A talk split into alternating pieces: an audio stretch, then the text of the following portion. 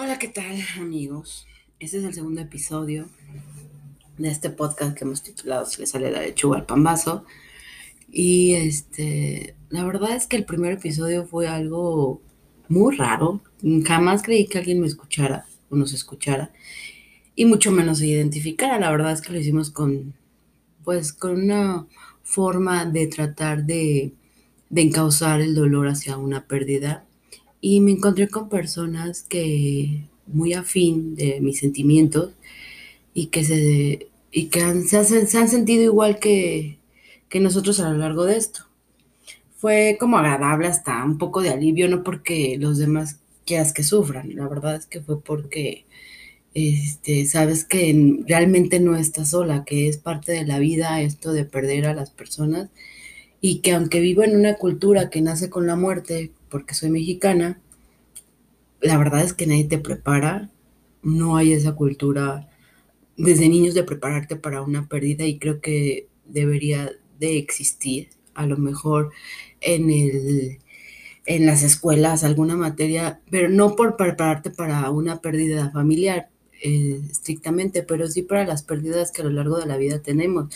Hemos tenido muchos duelos de trabajo, de parejas, eh, las pérdidas familiares, la de los amigos, porque al final pues todos sabemos que la vida es un ciclo y todo lo que inicia acaba, se repite así hasta el día de la muerte. Y entonces esto me llevó a hacerme una pregunta. Las etapas del duelo empiezan por la aceptación. Y yo quería hablar acerca de la aceptación. Y saben que di con la teoría de que en verdad se puede aceptar una pérdida de alguien que amas. ¿En realidad alguna vez lo aceptas? O sea, yo sé que entendemos que ya no está físicamente, pero aceptarlo, porque yo no conozco a nadie que nunca haya imaginado o haya sido real, no lo sé.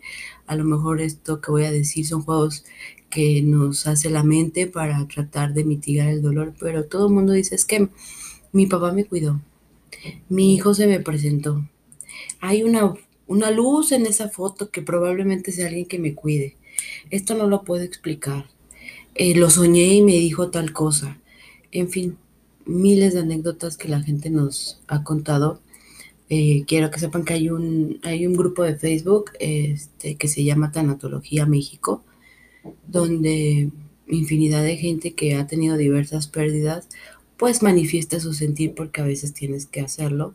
Y ahí subí este podcast y recibí como, pues muchos comentarios. La verdad es que eh, pensé que se iban a burlar y no fue así. Eh, uno de los que me pidió comentar fue un señor que perdió a su mamá cuando él tenía 7 años y a su papá cuando tenía 22 años. Actualmente tiene 55 años con una familia y nietos y me dijo que aún los llora que aún la pérdida no la ha podido superar y que aún los necesita. Yo creo que es el sentir de todos. Eh, las pérdidas son difíciles y en cualquier momento se detonan. No, no creo que exista esta etapa de aceptar una pérdida. En la semana me pasó algo parecido, me enviaron una foto de mi papá donde él está riendo, donde está joven, feliz. Bueno, ni tan joven, la verdad es que ya es una foto donde ya había muerto mi mamá. Y veo a un hombre feliz como él era, porque él era un hombre sencillo y, y eso lo hacía ser encantador, ¿saben? Ay, pero en fin, entonces esa es la pregunta que yo les hago. ¿En verdad creen que existe la aceptación en una pérdida de alguien a que amaste?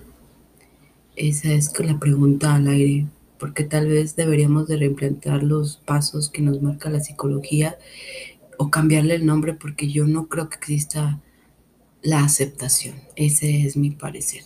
Uno siempre sueña con que quisiera despertar de esto y, y volver a tener a la familia que tenía.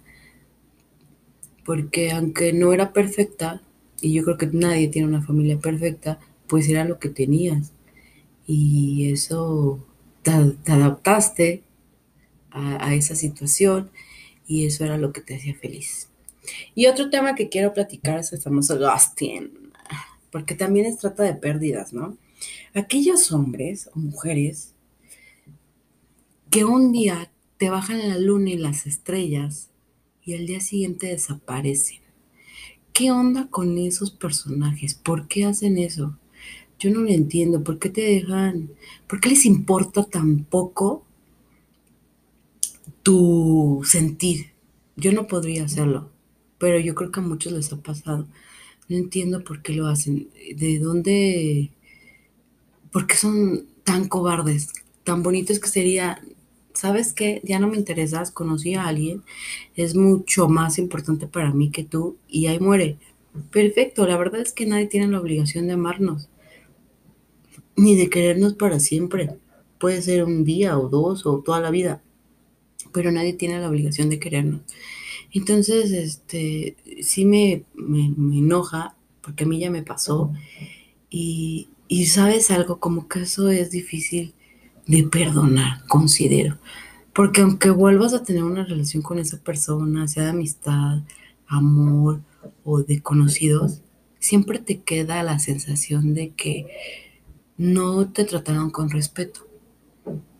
Mínimo respeto, mínima decencia humana, o sea, tampoco pedimos gran cosa, o sea, es la mínima decencia que es que el que te avisen que ya no quieren absolutamente nada contigo, que no quieren formar parte de tu vida y se vayan, pero simplemente un aviso creo que sería lo correcto, duele menos, porque siempre te andas preguntando qué hice, qué pasó, eh, qué, me qué me faltó, qué fallé, porque así somos, ¿no? La verdad es que aunque ellos no tienen la mínima educación, uno siempre se culpa. Y yo creo que platicando con amigas y, y con mucha gente piensan lo mismo.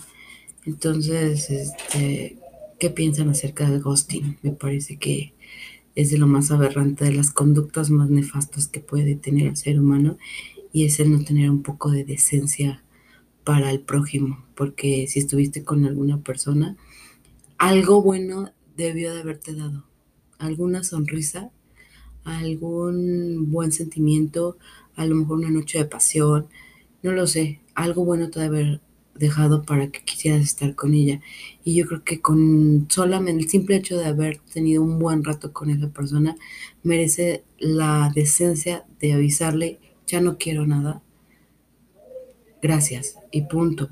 No me vuelvas a hablar, bloquearla si tú quieres o lo que como tú quieras manejarte, pero siempre avisar. Creo que eso es, es lo más importante porque conforme nos, nos, nos mandemos en esta vida, pues es como seremos tratados.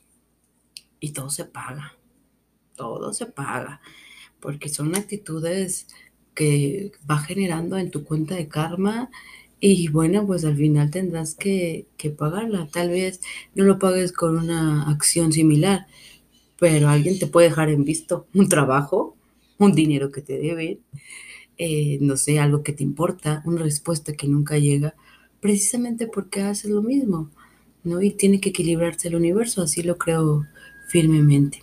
Así que estos son los dos temas del día de hoy. Es este, la aceptación en, en las etapas del duelo eh, en verdad existen. Y el ghosting, ¿qué piensan acerca de esas personas que de repente desaparecen de tu vida y no tienen ninguna explicación? escríbanme.